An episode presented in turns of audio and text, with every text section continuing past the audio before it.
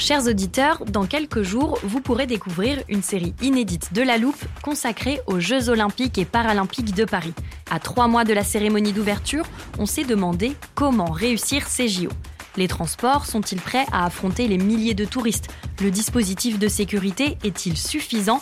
L'enthousiasme sera-t-il finalement au rendez-vous? Pour répondre, on plonge durant cinq épisodes dans les archives des éditions précédentes, accompagnés des journalistes de l'Express. C'est à retrouver à partir du 13 mai sur toutes les plateformes d'écoute. One size fits all seemed like a good idea for clothes. Nice dress. Uh, it's a it's a t-shirt. Until you tried it on. Same goes for your healthcare.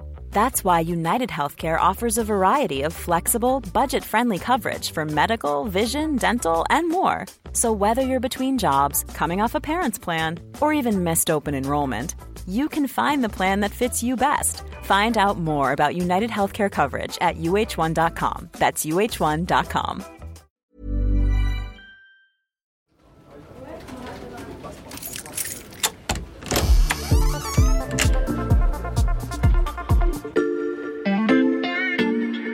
Salut, c'est Charlotte Baris. Bienvenue dans l'Armoire de la Loupe. Cette semaine, vous allez tout comprendre sur La Convention citoyenne. Cette convention citoyenne. Chers membres de la Convention citoyenne. Cette convention citoyenne. La, convention, citoyenne. la Convention citoyenne. Alors, pour saisir pourquoi c'est un enjeu démocratique, j'ai fait appel à Olivier Perrou, journaliste au service politique de l'Express. Salut Olivier. Salut Charlotte. Alors, si on veut expliquer ce terme, on pourrait dire qu'une convention citoyenne, c'est une réunion de, de, personnes, de Français, qui vont échanger sur un, un sujet de société et ensuite en sortir un texte. Un peu comme à l'Assemblée nationale, en fait. Alors oui, ça y ressemble un peu, mais c'est pas du tout la même chose. Hein. Dans une convention citoyenne, il n'y a pas d'élus. Mhm. Les 150 citoyens membres sont tirés au sort sur les listes électorales. Ils ont le droit d'ailleurs de, de refuser d'y participer. Ce qui est important, c'est que la convention citoyenne soit représentative de la société française. Donc, en gros, on respecte six critères Mhm. le sexe, l'âge, euh, le territoire où ils vivent, la région d'origine, le niveau de diplôme et bien sûr les catégories euh, socio-professionnelles. Mhm. Alors, ça, c'est une vraie grande différence avec l'Assemblée nationale, parce que certaines catégories, ils sont quand même mieux représentées. Par exemple, il y a plus de femmes, euh, il y a plus d'ouvriers, d'employés, de non-diplômés qu'à l'Assemblée nationale. Euh, et cette organisation, elle a des règles qui peuvent légèrement varier euh, selon la, convention citoyenne qui est décidée.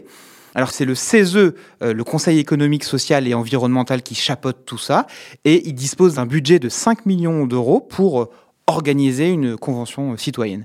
Et donc la convention citoyenne, c'est un élément de ce qu'on appelle la démocratie participative, c'est-à-dire qui implique les, les citoyens. Et donc, une fois réunis, que font ces 150 citoyens? Eh bien, ils se retrouvent au, au siège du CESE, hein, dans une grande salle où ils vont débattre pendant plusieurs semaines. Euh, alors, une convention euh, citoyenne, c'est un débat d'idées sur un sujet de société. Ils ne doivent pas répondre à une question euh, par oui ou, par non. Mhm. Et après ce débat, après ces discussions, euh, ils doivent sortir un texte, un texte qui est collectif. On pourrait presque appeler ça un, un compromis. Et pour ce faire, les citoyens qui ont été tirés au sort, ils ne décident pas tout seuls. Mhm. Ils sont accompagnés d'experts, alors experts dans tout ce qu'il y a de plus large, c'est-à-dire ça peut être des philosophes, des membres du, du CESE, des universitaires, des scientifiques ou, ou des médecins, qui vont les aider, les orienter justement euh, dans les débats euh, autour de, de la thématique. Mhm. Alors, euh, forcément, la convention citoyenne qu'on retient le, le plus, c'est celle sur le climat, qui a eu lieu en 2020, ou plus récemment, celle sur la fin de vie, qui vient juste de, rendre ses résultats. Alors, on peut surtout préciser que euh, la Convention citoyenne, ce n'est pas une invention franco-française. hein. Elle a été inspirée de ce qui a déjà pu se faire euh, en Irlande sur l'IVG ou, ou le mariage gay. Ça a été très intéressant parce que c'est un pays qui est très catholique euh, et ça a permis de dépassionner les débats. Ou en Islande, il y a un peu plus longtemps, sur la Constitution. Olivier, que devient ensuite le texte issu d'une convention citoyenne? Eh bien, le texte, il est remis au président de la République, qui donc le reprend pour ensuite le livrer au gouvernement, euh, qui en fera un texte de loi éventuellement et qui ira à l'Assemblée nationale. Mais il faut bien comprendre quelque chose, c'est que les conventions citoyennes ne disposent que d'un pouvoir de proposition. Hein, le rôle de la convention, ce n'est pas de faire la loi, mais d'intégrer les citoyens à sa fabrication. Et donc, en quoi c'est utile? Eh bien ça reconnecte le citoyen à la chose politique. Il se sent concerné, il agit, alors qu'on le voit d'élection en élection depuis dix ans, euh, justement, les Français se détachaient de la politique euh, ou même n'allaient plus euh, voter. Alors ça peut être utile, mais seulement si le chef de l'État ne fait pas de promesses à l'importe-pièce. C'est pour ça que la Convention citoyenne sur le climat, elle n'a pas été un succès. Emmanuel Macron, il avait demandé une Convention citoyenne sur le climat après le grand débat national en promettant que les propositions irait sans filtre, c'était son expression, à l'Assemblée nationale. Ce n'a pas été le cas. Et du coup, ça a ajouté du mal au mal, c'est-à-dire que les citoyens qui s'étaient engagés, euh, qui s'étaient investis dans la fabrication d'une future loi, se sont sentis trahis.